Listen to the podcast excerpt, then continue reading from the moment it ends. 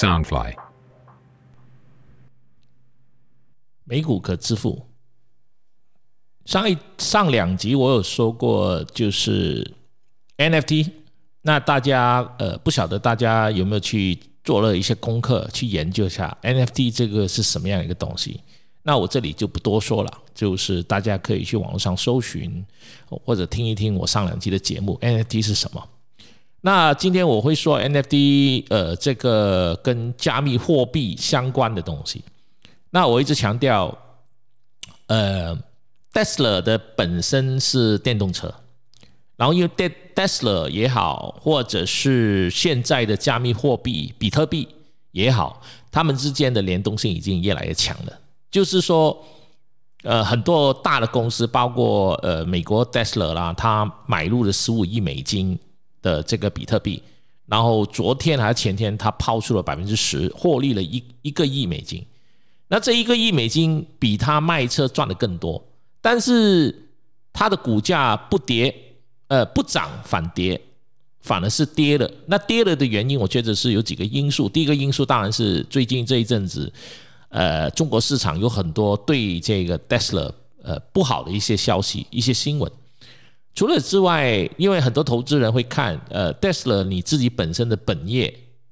你的赚钱都不如你去做这个比特币，而比特币本身大家都知道一个风险非常高的一个加密货币，所以这一点就很多。投资人可能接受不了这个观念，所以某个程度上，它的财报虽然是利好，但它的股票反而下跌。那我自己是这么看比特币了。那比特币从大概是我看一看呢，我手上的资料所来看的话，就是在今天它的价格大概是在五万五。那在四月十三，它跌破了五万美元。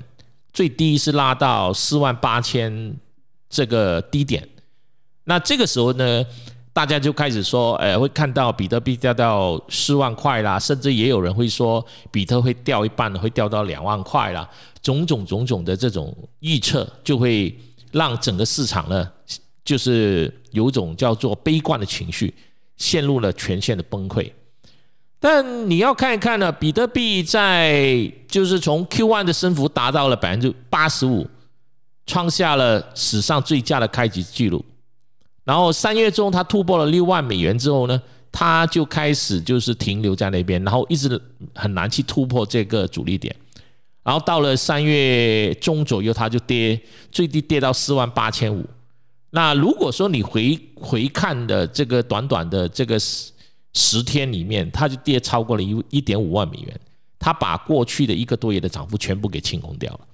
那这个时候呢，呃，跟着比特币走向的，比如说是以太坊啦，跌了百分之八、百分之九，然后币安啊跌了百分之十四，然后瑞波币跌了百分之二十三。那如果那个时候你再买入的话，你再回看今天的这个，呃，这个价钱，你就觉得说你是很聪明的。因为今天早上就十一点十四分，它目前的比特币的价位是在五万五左右，然后呃，以太坊涨到历史高点两两千六百七十六，还有币安，它从四百八十块左右跌到四百八十块左右，现在的价格大概是在五百七十五块，所以很多时候。我一直说，如果我们人能够呃知道未来，我们当然是能够发财。但但有一点就是，你投资股票跟投资这个加密货币是投资一个未来，重点是你自己呃对于风险的承担力有多大。加密货币它已经变成是一个趋势，然后它最大的风险就在于，呃，美国有没有可能禁止比特币？各国包括我觉得中国政府去禁止比特币，这个是我们可以理解，因为只要任何东西是不受政府控制的，它就会禁止，这是集权政治的一个基本现象。那如果是作为投资人，我们我们本身并不是投资整副家当进去的话，那我觉得比特币也好，以太坊也好，你是可以作为是一个小的投资，就好像你每个礼拜去买乐透。那我自己本身就是在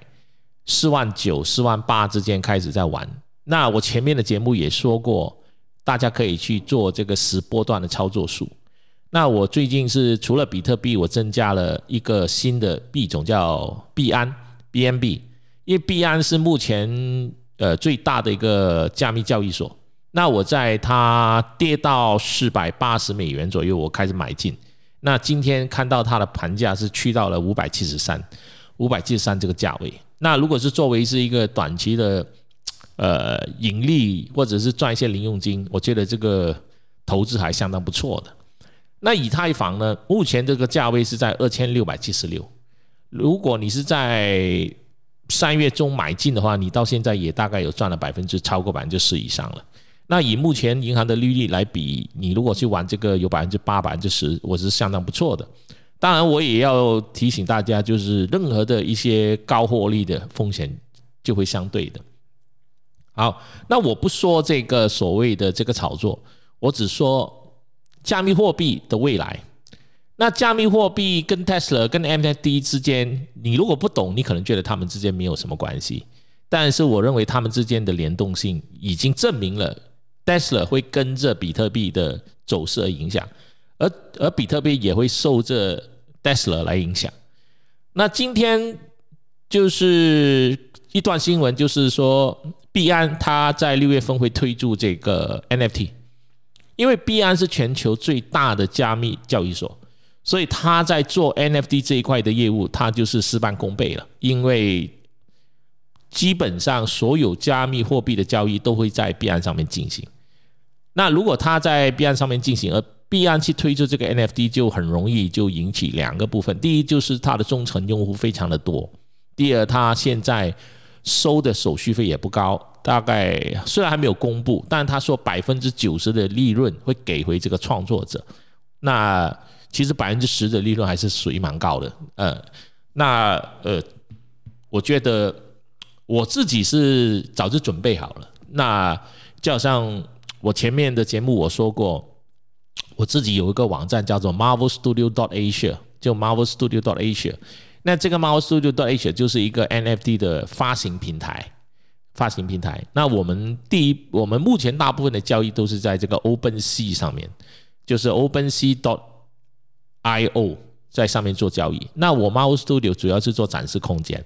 那我也是在尝试一下，呃，怎么去做这个东西。因为我现在的重点除了在美股上面，我也开始在做很多投资这个加密货币，除了比特币，还有这个呃狗狗币。还有这个币安这几个我有投资，但因为我觉得除了投资之外，我比较是属于被动的。那因为我是从这个传统的出版业走过来，所以我对 NFT 这一块也相当的感兴趣，所以也开始去研究，所以我就搭了一个网站去做这一块。那目前在我的网站上，大家会看到有一些著名的作品在上线了，比如说《古惑仔》啊。还有百分百感觉啊，然后陆续上来的会有，呃，如来神掌、中华英雄这一类的呃 NFT。那 NFT 是什么？嗯，我也不多说了，大家可以去自己去注意一下，网络上去搜寻。那对于就是说这个载体来讲，就是说如果你买了一个 NFT，你可以看到这个漫画的内容之外，它可以作为是你的一个收藏品。就好像我前面重复过的，就等于是说你买一个。呃，波鞋你可以拿来炒作，你收集邮票，这个邮票本身也可以去转卖。那现在我们推出的这个如来神掌都是最早期的一些经典。那这些经典除了可以让你去呃重新去观赏这些经典的作品之外，它也可以作为是你的一个私人的一个收藏品，在一个可能对的时机，你可以卖出去获利。很多时候我一直强调。不要说呃，你的获利能够有百分之一百，还百分之两百，那是一种呃很专业的一个投资。我觉得如果你买入一个 NFT 的一个如来神掌或者一个富裕百八千来看或者收藏，那你转手可能在一年两年可以转手卖出去，有百分之十到百分之二十的利润，其实相当不错的。毕竟在传统的这个所有的收入里面，你要赚百分之十，其实相当不容易的。那现在就是说，NFT 现在已经呃，包括币安这些巨头都要进场了。那是不是代表说，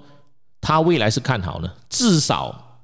我自己是看好，也至少必安这些大的公司是看好，所以他他们才会进场。所以这个也是我认为说，作为普通的散户、普通的投资人或者普通的理财，大家要把目光稍微放得远一点，这是第一点。除了把目光放得远一点之外，大家也要稍微大胆一点，不要那么的传统，那么的害怕风险。因为风险，呃，某个程度，呃，如果你看得懂就是机遇，你看不懂就是风险嘛。那 NFT，如果你持续的去研究，你搞懂它是什么。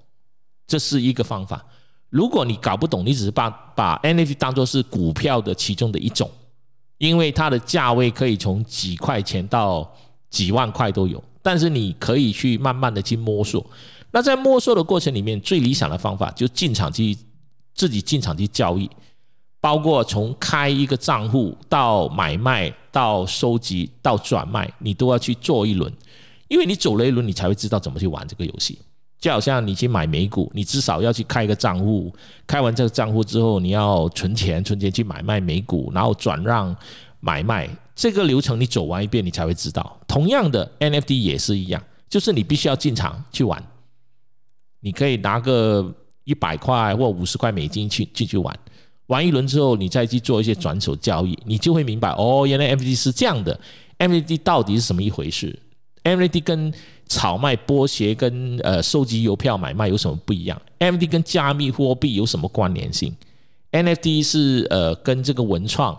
有什么样的直接的最大的这个联动？为什么那么多歌手开始用 NFT 来卖他的歌？为什么日本的 AV 女郎会出写真集推出这个 NFT？为什么有很多艺术家用 NFT 来做交易？因为 NFT 它就像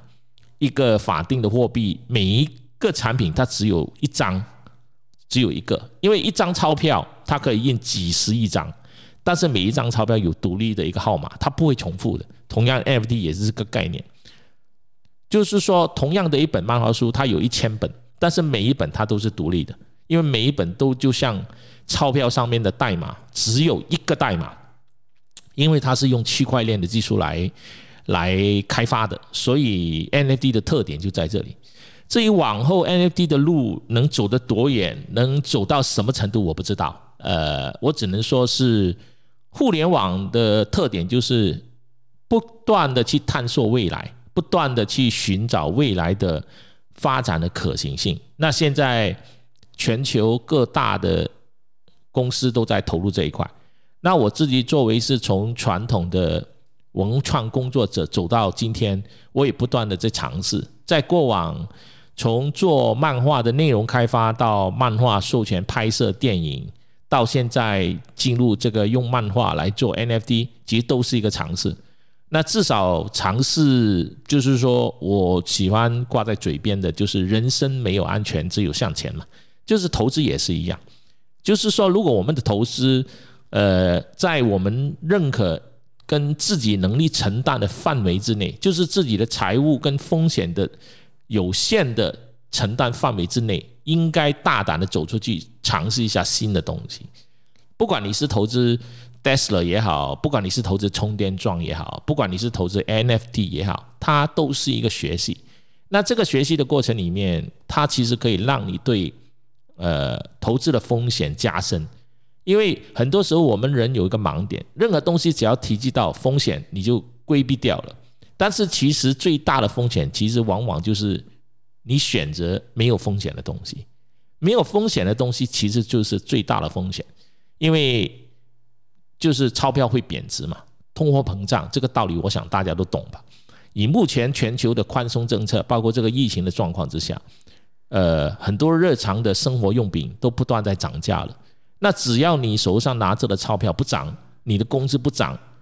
而你的投资又是很传统的那种，每一年可能只有一两趴回报的，其实那等于是把你的钞票丢到去水里，其实没什么差别。当然，呃，投资有风险，这是必然的。但如果你在规划一个投资之前，你把你最坏的打算都算进去了，你投资的可以小额的慢慢的开始投资，那这个所有的风险其实都是可控的。只要是可控的风险，我觉得没什么好害怕的，因为你越害怕风险，其实你的人生就面对最大的风险，好不好？那本集就是在完结之前，还是说一下，就是我这里的言论是不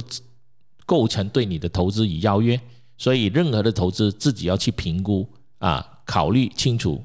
那所有的风险都是自己要去承担。我们人从从出生的那一天开始，慢慢的长大，从学习学校，包括父母在呃对你供学。给你饭吃，到你长大之后，其实你做任何的决定都是自己，所以任何的风险都要自己去承担。但也不代表说我们人就是要规避风险，因为规避风险其实是最大的风险。谢谢，谢谢大家。